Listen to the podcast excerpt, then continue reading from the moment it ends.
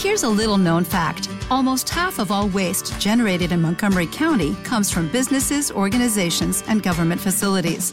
Reducing the amount of waste in your workplace will have a positive impact on our environment. It can also save you money on your disposal costs. Reducing waste and recycling at your business is easy to do and is the law in Montgomery County. Make it your business to recycle right. Learn more at montgomerycountymd.gov slash recycle right or call 311. Oye, Roberto, Dime, dime. Que estoy muy emocionado, tío. He encontrado una caja aquí en casa tras una mudanza y al abrirla, ¿sabes lo que he visto? ¿Qué has encontrado? Cuéntame. Una cinta VHS. De- Una de- cinta ¿sabes? VHS. Aquella- Madre mía, pero si eso tendrá más de 30 años. Pues sí, eh, y aún funciona, ¿eh? Que tengo un reproductor de VHS y le he puesto y era de los eh, de la hobby consolas, esas esas cintas que venían en la hobby consolas. Sí, sí, me acuerdo, me De- acuerdo. Que de- cuando ibas al kiosco Buah. estaban ahí esperándote. Impresionante. O sea, casi me pongo a llorar, tío. Y recordando esos videojuegos, esa forma en la que la hobby consolas, ¿no? O, o no sé si había en otras en otras revistas te podías ver los videojuegos en movimiento, como ver YouTube, ¿no? Además que te la, te la regalaban, era una, era una cinta de vídeo. VHS, Que te la exacto, regalaban. exacto, que te la regalaban. La revista valía lo mismo. Sí, sí, sí. ¿No? Pues Es- hoy vamos a hablar de estas cintas, ¿no? Vamos a hablar de estos VHS, vamos a volver a la infancia, vamos a sentirnos niños otra vez y experimentar todo aquello que lo que sentíamos cuando no había internet. Porque sí, ¿Eh? internet no existió siempre. Internet cuando nosotros éramos niños no existía. O sea, no había ninguna forma de saber las novedades, las nuevas consolas, salvo Claro. estas revistas y estas películas que regalaban. Claro, porque Claro. de pequeños, ¿cómo veíamos cómo se veía un videojuego? Pues en las fotos de las Fotos. revistas, ¿no? En, los, En en, los- estético siempre. en las capturas de la- pantalla. Muchas veces en los propios, cuando ibas al corte, bueno, en, en aquel casos, eh, Galerías Preciado, Vaya, vaya, vaya. Pues ibas al, al corte inglés, ¿no? De antaño, a Galerías Preciado, ibas al Carrefour, bueno, Carrefour no existía, el Prica. Y Continente. muchas veces eh, descubrías cómo era el juego, dándole la vuelta y viendo las capturas Ah, es verdad. de, Exacto. de los juegos. Es verdad. Sí. Claro, antes Y- es verdad, antes se compraba juegos viendo cómo se veía por detrás en esa foto pequeñita, pequeñita. Yo, he comprado juegos solo por la carátula de la caja. Exactamente, Sí, se compraban por las carátulas, ¿no? Cierto, Sí, cierto, el maestro Spirit y Sí, mucha señor. gente, ¿no? Diseñando ahí. eh, pues eso era como antiguamente se compraba. Y muchas veces, eh, muchas capturas eran de las versiones recreativas y luego lo ponías tú en tu MSX, en tu. Spectrum Y- y era una Y nunca castaña. se veía Y no se veía así, Nunca ¿no? se veía igual. No se veía igual de lo que se veía. Pues eso era muy, muy antes y luego ya con el tiempo ya sacaron las revistas de videojuegos y en este caso pues eh, hablaríamos ¿no? de las hobby consolas como la, la revista más importante, la revista más Mm. famosa, no la que tiene mejor contenido porque sí que es verdad que hay otras que tienen eh, pues mejores artículos más de- de- de- detallados, pero esta era como la más famosa, ¿no? La más mainstream, la que todos los niños queríamos cuando Jo. íbamos al, al kiosco. Yo echo mucho de menos eso, ¿no? Esa época de que tú sabes que está acabando el mes, que tienes ganas de la siguiente, del siguiente número de tu revista o tus revistas. Yo me compraba la hobby, a veces la y la superjuegos. y clase veíais los juegos y tú te Sí, sí. imaginabas cómo serían los juegos viendo cuatro imágenes Sí, sí, sí. sí. pixeladas y, y Mm. mal hechas. Me acuerdo mucho de los mapas, que te venían mapas completos de, de Ojo, ese sí. videojuego. De los juegos. El Metroid, a lo mejor, ahí te decían las claves, los sí, sí, trucos. sí. Pantalla a pantalla, ¿no? Te- los trucos, las cartas que escribía la, la gente, ¿no? A, a- a la revista. Y podías ver la revista, la, la carta entera ahí, que había escrito un niño, una niña. Sí, sí, sí. Incluso habían revistas en las que te podías, ponías tu dirección, que solo tengo aquí en alguna antigua que tengo aquí por casa. Eh, habían revistas, que eso es súper curioso, que daban su nombre completo y su dirección para que se pudieran cartear con ellos. Es verdad, es verdad. Ostras, Es eso, la sí, privacidad sí, de datos ahí. No, había- ahí no había, ¿eh? que el otro día vi una revista de estas que tengo por casa que ponía, pues eso, el nombre completo, la dirección, todo. Oh, qué Y, y le y le iba a mandar una, o sea, rollo, madre mía, digo, digo, esta gente, eh, claro, era lo que había en su época. O sea, la gente Claro. se carteaba, se enviaban cartas a casa Sí, sí, sí, sí. Y hacías amigos de car por cartas. Claro, y, la- Claro. y- y- y las guías amarillas, ¿no? También, que estaban ahí las personas y los números de teléfono. Hoy, hoy lo que vamos a hablar realmente son de estas películas, de estos VHS. ¿vale? Y vamos a empezar por el primero. El primero que sacó la revista Hobby Consolas salió en el año 19 en mayo de 1992 con el nombre de Los Super de Super Nintendo. Impresionante. El Yo, cerebro de la bestia. hay El muchas, eslogan es el cerebro de la bestia. salieron varias, pero yo creo que esta es la más top. No sé, o sea, es la Sí. que más impactó, Eh, la Sí, que... era la primera vez que veíamos juegos en movimiento en tu propia casa. Sí. Claro, De, de- juegos que, de una consola que no tenía. Sí, porque no sé si en esa época existía algún programa de televisión de videojuegos o, o fue más tarde. A ver, uf, a ver, yo recuerdo que en la TV3, en el Club Sí. Super, en el Club Super 3, creo que algún día a la semana, pero esto ya me suena más, más tarde que esto, porque yo ya era más mayorcillo, que sacaban los videojuegos de Dragon Ball. Hacían como programas Sí, sí, sí. especiales Había un programa, sí que, sí que había un, un programa en la televisión catalana que se, llama- se llamaba Videoshock. Ese es el Videoshock, ese es, ese Sí. es, efectivamente. Pero claro, no sé Mm. si, no sé si es antes este o después. del 92. Yo creo que este Sí, yo creo programa que sí. salió pues, en el 95, 96, o Mm. yo creo que un poquito más tarde. Poco Pues después de la cinta. esta- en esto, en estos VHS lo que re- realmente molaba es que había como una voz en off, Sí, como narrando sí, sí, sí, sí. las próximas novedades, que a mí esas voces Sí. me flipaban, eran voces muy radiofónicas, muy... Es muy verdad. eh, o sea, no eran solo como clips, eran una voz que te iba contando las novedades, porque la consola 16 bits, que tiene un procesador, microprocesador de no sé qué, no sé cuándo, es con un sonido Sí, sí, espectacular, sí, sí. con unos gráficos de tantos mil colores. O sea, era todo que dices, es que lo quiero, ¿sabes? Era, era rollo, lo- mamá, quiero esa consola, ¿sabes? La propia... Recuerdo, recuerdo a Roberto en ese vídeo cuando la Super Nintendo estaba cubierta por una lona, una especie de, de trapo, y de repente se descubría y la veías por primera vez. Decías, Sí, sí, sí. ¿Cómo Mira, mola? En este vídeo, eh, una de las cosas que mola es el Super Scope, Así. que es un bazooka, porque claro, cuando tú comprabas la Nintendo, eh, te regalaban la Zapper, que era la pistola esta para el, lo de lo- tirar al pato y todas estas cosas. Hunt y todo esto. Claro, pues aquí ya fueron más allá y sacaron un bazooka, o sea, que podías Sí. jugar al rollo al Tetris, habían como seis minijuegos, si no recuerdo mal, Sí. y, y mola que en, en este tipo de vídeos que te sacaban eso como algo espectacular, que a lo mejor luego lo tenías en casa y dices, ostras, tampoco es tan, tan como me lo pintan en, en la película. Pero claro. Estoy, estoy mirando por aquí a ver si, si encuentro algún, alguno de los vídeos. Y, y- y Sí, sí, también sí. había en Superjuegos, ¿eh? salieron Mira, varios. Si, pones, mira, si pones en, en Google eh, VHS hobby consolas, Ahí te lo sale un, todos, ¿no? artículo, sale un artículo donde salen todas las A ver Todos si, los vídeos. a ver si lo escucháis. que ellos regalaban. So- no, no, decidme si escucháis algo de aquí, ¿eh? A ver, Cerebro de la bestia. ¿escucháis algo? No, No. Ah, vale. Aquí los, los oyentes sí que lo van a escuchar, sí que lo van a escuchar. Vale, eso es, luego que lo escuchen y, y- y Ahí, ahí, ahí. volverán al pasado. ahí. Bueno, pues el segundo vídeo que se lanzó, porque claro, yo creo que aquí Nintendo eh, puso mucha pasta de por medio para hacer publicidad de su Super Nintendo. Y el segundo vídeo se llamaba Pura Dinamita. Sí, Este sí, salió en sí, octubre sí. del 92. Salió pues justo para la época navideña, para hacernos los dientes largos. Ya con la consola en el mercado. ¿no? Ya con esta, exactamente. El primero sí que es verdad que, que los Super de Super Nintendo se hacía mucho hincapié en el Super Mario World. Mm. que claro, era una pasada. O sea, comparado con el Super Mario Bros. 3, los Claro. Super Mario de la NES, claro, esto podías llevar a Yoshi, tenías la capa voladora, bueno, eh, la música, mejores gráficos. Colores. mm. Claro, claro, esto era la, la bomba. Y luego en este Pura Dinamita eh, molaba porque sacaban cosas también de la Game Boy, que en aquella época la Game Boy era lo que todo niño quería. O sea, yo Sí. lloré por tener una Game Boy que nunca me compraron mis padres, la verdad.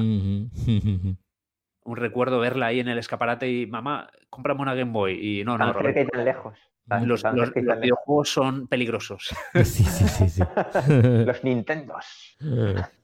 No, pero molaba mucho. ¿eh? Yo además estas cintas eh, me las veía una y otra vez y otra vez Sí, y, sí, sí, yo las desgastaba. O sea, y alucinaba Pues mucho. Lo que mola es eso, que al principio sacaron de Super Nintendo, ¿vale? Luego, eh, claro, Sega dijo, bueno, eh, Sí, tenemos, que también sacar nosotros nuestro eslogan. Claro.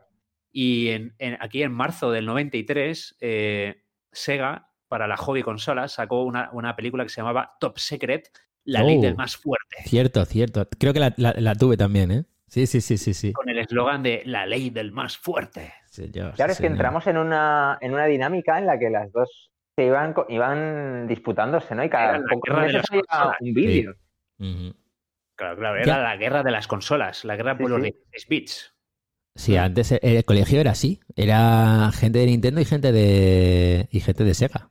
Y Pero Oye, había- que cada pocos meses, cada pocos meses, hostia, la de hobby de hoy, de la hobby de este mes lleva vídeo, guau, por ella. Yo recuerdo muchas discusiones en el colegio y en el instituto de ¿y tú de qué eres? ¿De Nintendo o de Sega? Y Bros Ya, ya, ya. siempre decía, Sí, yo sí, de todas. era- o sea, no podías tener. Bueno, poca gente tendría las dos, claro. Mm. Pero sí, sí, era algo. Era algo de un equipo o de otro. Luego Sí, sí, sí. Sega, eh, claro, como Sega sacó un montón de artilugios como el 32X, el Sega CD, Mm. en, en octubre del 1993 sacó la, el VHS del canal pirata Sega. Oh, qué Oh, grande yes, esa, sí, esa sí, sí, ¿Os acordáis? Sí, Que sí, esto, sí, si lo pones, que salía con una calavera así dando Mm. vueltas. Que era como. Era un rollo más eh, jóvenes, adolescentes. Malote. peligrosos. Si es que al final, Mucho- muy malote. Exactamente. Los que tenían Claro. una Sega eran los malotes. O sea, Yo- los que gastaban Nintendo eran como los buenos chicos. Y sin embargo, los, los que tenían una Sega Mega Drive o una Sega CD era la gente Fíjate- que hacía skate. Fíjate que eso. se- sí, fíjate que eso se, se veía hasta en la estética de las consolas, los colores que eran negros de Sega. Los jugadores eran como más, más agresivos, como más estirados, más Sí, como. Sonic, ¿no? Más esa, esa actitud, ¿no? Más chulesca.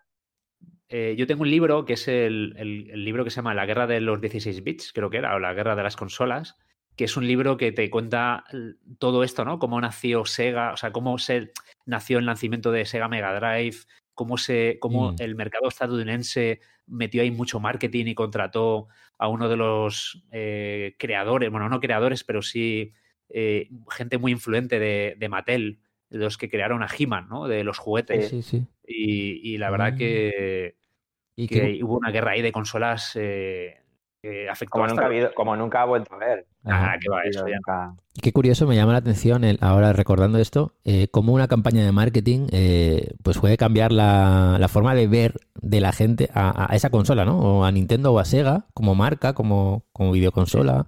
Eh, una, pro- una solamente una campaña de estas video, de videocasetes, ¿no? Estos VHS o cualquier campaña y en la que- tele. Buah.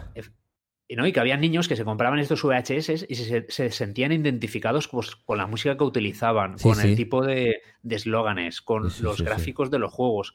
Sí. Yo la, la primera que ya recuerdo, la primera que recuerdo haber visto y haber tenido, es- esta fue ya en el 1994, donde se anunciaba en la Todo Sega el Sonic 3. Mm, Mm. Todo Sega, cierto.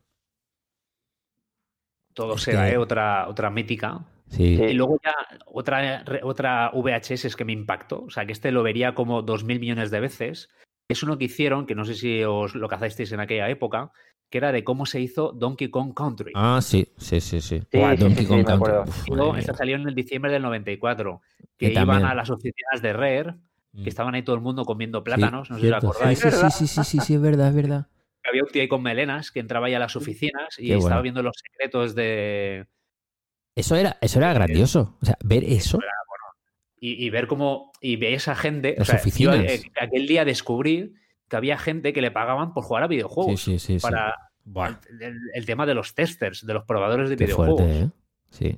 Que su trabajo era probar juegos y, y ver los errores, que ahora lo Te das piensas y dices, cuenta, ¿no? "Madre, Eso sería Eh, eh, un, un marrón. Lo, lo, o sea, lo im- importante y lo mítico que era ver una cinta de estas en aquella época como contenido muy, muy exclusivo y muy a cuentagotas, ¿no? Ahora tenemos tanta, tanta, tanta información en cualquier momento en tiempo real que no se valora igual, ¿eh? No, no, que va, que va. No, no, no, Claro, es no. que tú cuando veías una revista de estas y una película, o sea, es que, la- que- o sea, parabas cada frame para ver lo que estabas viendo. Sí, o sea, sí, sí, sí. intentabas verlo todo, decir, ostras, esto, porque sabías que era la única fuente donde podías obtener información. Esto voy a poder jugar yo a esto en casa. Como Sí. una ventanita al mundo, a ver qué es lo que me traen desde Japón. Sí, sí, sí, sí, sí, sí. Buah, ya ves, ¿eh? Qué fuerte. Y nada, y siguieron sacando VHS, Mm. también con la Saturn, sacaron una de peligrosa, peligrosamente real. Esta salió en el 95, Sí, sí, sí, sí. Qué fuerte, que tío. también esta molaba mucho. O sea, la verdad es que, no sé, todas estas películas, la verdad, si tenéis la, la suerte de, de poder buscarlos en YouTube, creo que hay un chico, hay un canal que las tiene casi todas recopiladas. O sea, tiene ahí, Sí, sí, lo bueno es que están, están, están todas. Sí. y están casi todas. Yo también Mola recuerdo, verlo. ¿no? Cuando sacaron la Mm. Nintendo 64, que... También con el Mario 64. ahí que el Mario enseñando- 64, que eso era algo.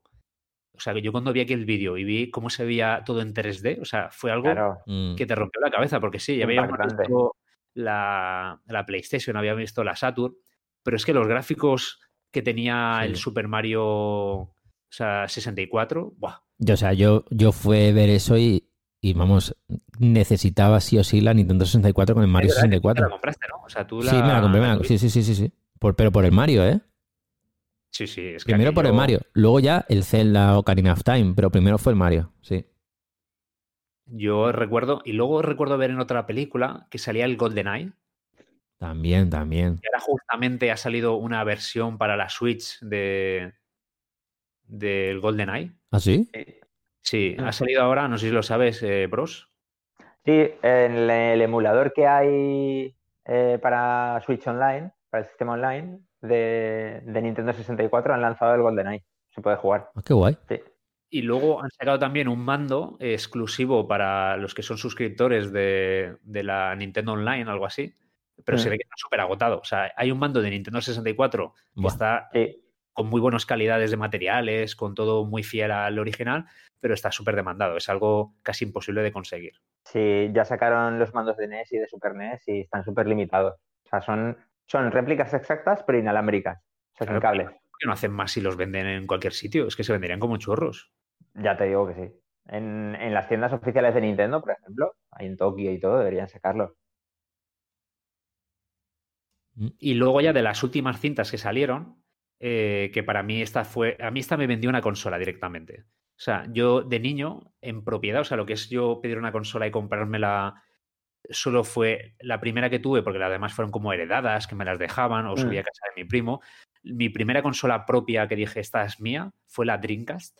Jolín. Oh, no está mal, ¿eh? Qué manera de estrenarse. Muy Y bien. la que me hizo comprar el juego, eh, perdón, la que me hizo comprar la consola fue una, una un VHS que también salió- salió en Hobby, que, que era aquel, aquel vídeo que salían una especie de cortadores de, o sea, una barbería. Ay, sí, me suena. Mm. que era como una especie de, de juego, ¿no? A ver quién ganaba antes en cortar el pelo, con una música así de fondo. No, no me acuerdo de eso. ¿Recordáis de aquello? Yo no, yo no. Lo tengo en la cabeza, me viene, me viene un flashazo a la cabeza, sí. No lo tengo del todo nítido, pero me viene un flas- un flashazo lo de los lo barberos. aquella película es que la voz de esa.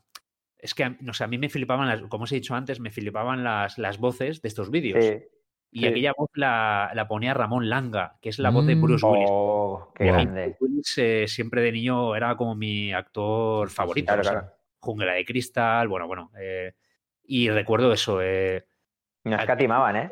aquel vídeo, no, no, aquello iban a, a todo, a trapo, con Ramón Langa de voz y, y- y viendo los vídeos de la Dreamcast, con el Soul Mm. Calibur, el Sonic Adventure. O sea, yo vi el tráiler del Sonic del Soul Calibur, o sea, las primeras de Yoshimitsu ahí haciendo unos Mm. movimientos que, que ahora los Mm. ves y tampoco te sorprenden, pero aquella época decía, ¿cómo se mueve? ¿Qué fluidez? Sí, sí, O sí, sea, es que Yo-.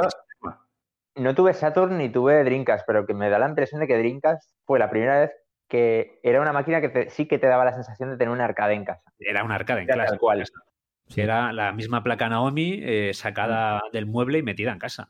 Sí, sí. O sea, y, y la verdad que ya poco a poco, eh, conforme ya, porque claro, estamos hablando ya de que en el año 2000, al- a partir del año 2000 ya Internet empezaba ya a hacerse, a ver, no muy popular, pero ya empezaba a llegar más a nuestras casas y ya cada vez la información pues ya venía más en un formato digital. Y ya creo que Mm. de, de las pocas de películas fue esta última, la de, de Dreamcast. Luego ya se regalaban en algunas CDs. Sí. Yo ya me di cuenta de eso, ¿no? De que cuando ya empezó a llegar el CD y Ya se internet, un poco la, la magia, ¿no? Sí, de, sí, sí, sí. Ya no me hacía tanta ilusión el abrir un, abrir un vídeo, ¿no? Que había en un CD para ver un, eh, no sé, el tráiler de un juego. Clic, doble clic ahí en el ordenador. No era lo mismo. Pero eran, unos menús muy antiguos, bueno, antiguos, eran unos menús muy toscos, donde habían como imágenes, o sea, era rollo, una especie de página web todo interactiva, muy frío. Pero era todo muy frío, o sea, ya se perdía esa magia del vídeo, ¿no? De, sí, sí, sí, sí. de escuchar ahí a Ramón Langa, una consola donde podéis jugar 6 millones de, pers- de personas en el mundo conectadas entre sí, o sea, pa, pa, pa, pa. Y tú es que decías, lo quiero. Ya, sí, Claro. sí, sí.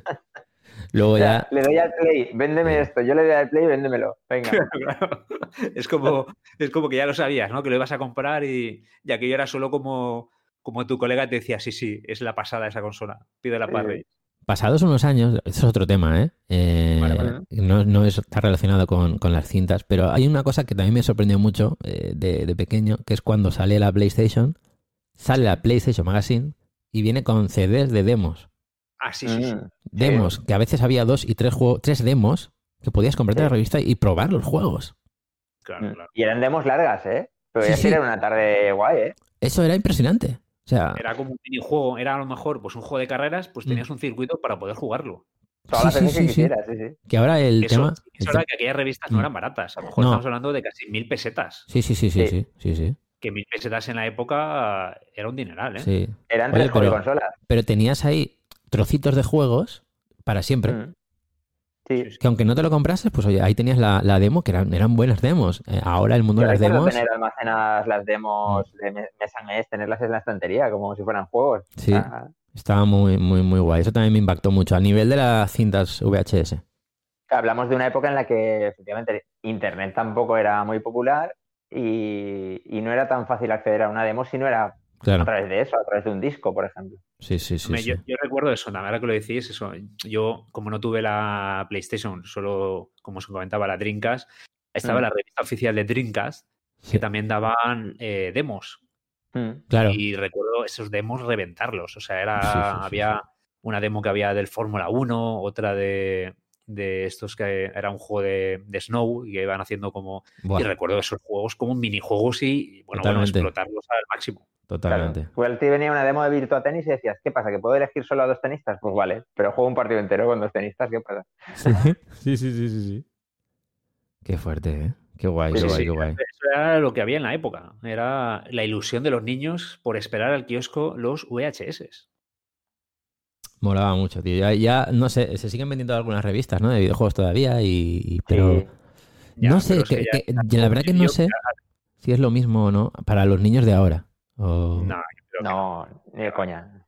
no, no. O sea, hoy en día yo creo que los niños lo que les hace ilusión es que su youtuber o streamer favorito Sí. hable del juego en cuestión. Sí, ver el gameplay, gameplay, si es en directo Claro. mejor, el Twitch, el Creo que hoy, en- TikTok. hoy en día es esperando la reacción. Mira, Claro. Además, me di cuenta el otro día con la famosa canción de Shakira y, y Bizarrap Sí, que, no sé, los, la gente joven, los niños, estaban, a lo mejor no habían ni escuchado ni la canción todavía y solo querían ver las reacciones de sus ah, sí, ídolos. es verdad, ¿eh? Es curioso eso, sí. Te diste cuenta casi todos los youtubers, que el Sí, DJ sí, sí, sí. Mario, el Levi, eh, todo, casi todos, Reaccionan. reaccionaban a la, a la canción. O sea, rollo. Pues yo creo que eso es lo que a los niños de hoy en día les hace ilusión, ver cómo Es sus verdad. ídolos, gente que sigue, reacciona a estas cosas. Sí, Pero sí, sí, cómo sí. vivir la vida de otros. O sea, También, es como- también Sí. me di cuenta de lo creo- rápido que algo pasa de moda. Claro. Eso, eh, dos, tres días y ya está. Se dejó de está. hablar.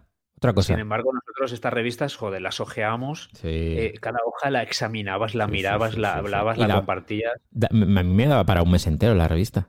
Sí, sí, sí, tal cual. Pero totalmente, Y- ¿eh? Y todas las meriendas, cuando venía un amigo, ven a casa y ves la nueva hobby consola, sí, o la sí. nueva consola de tal.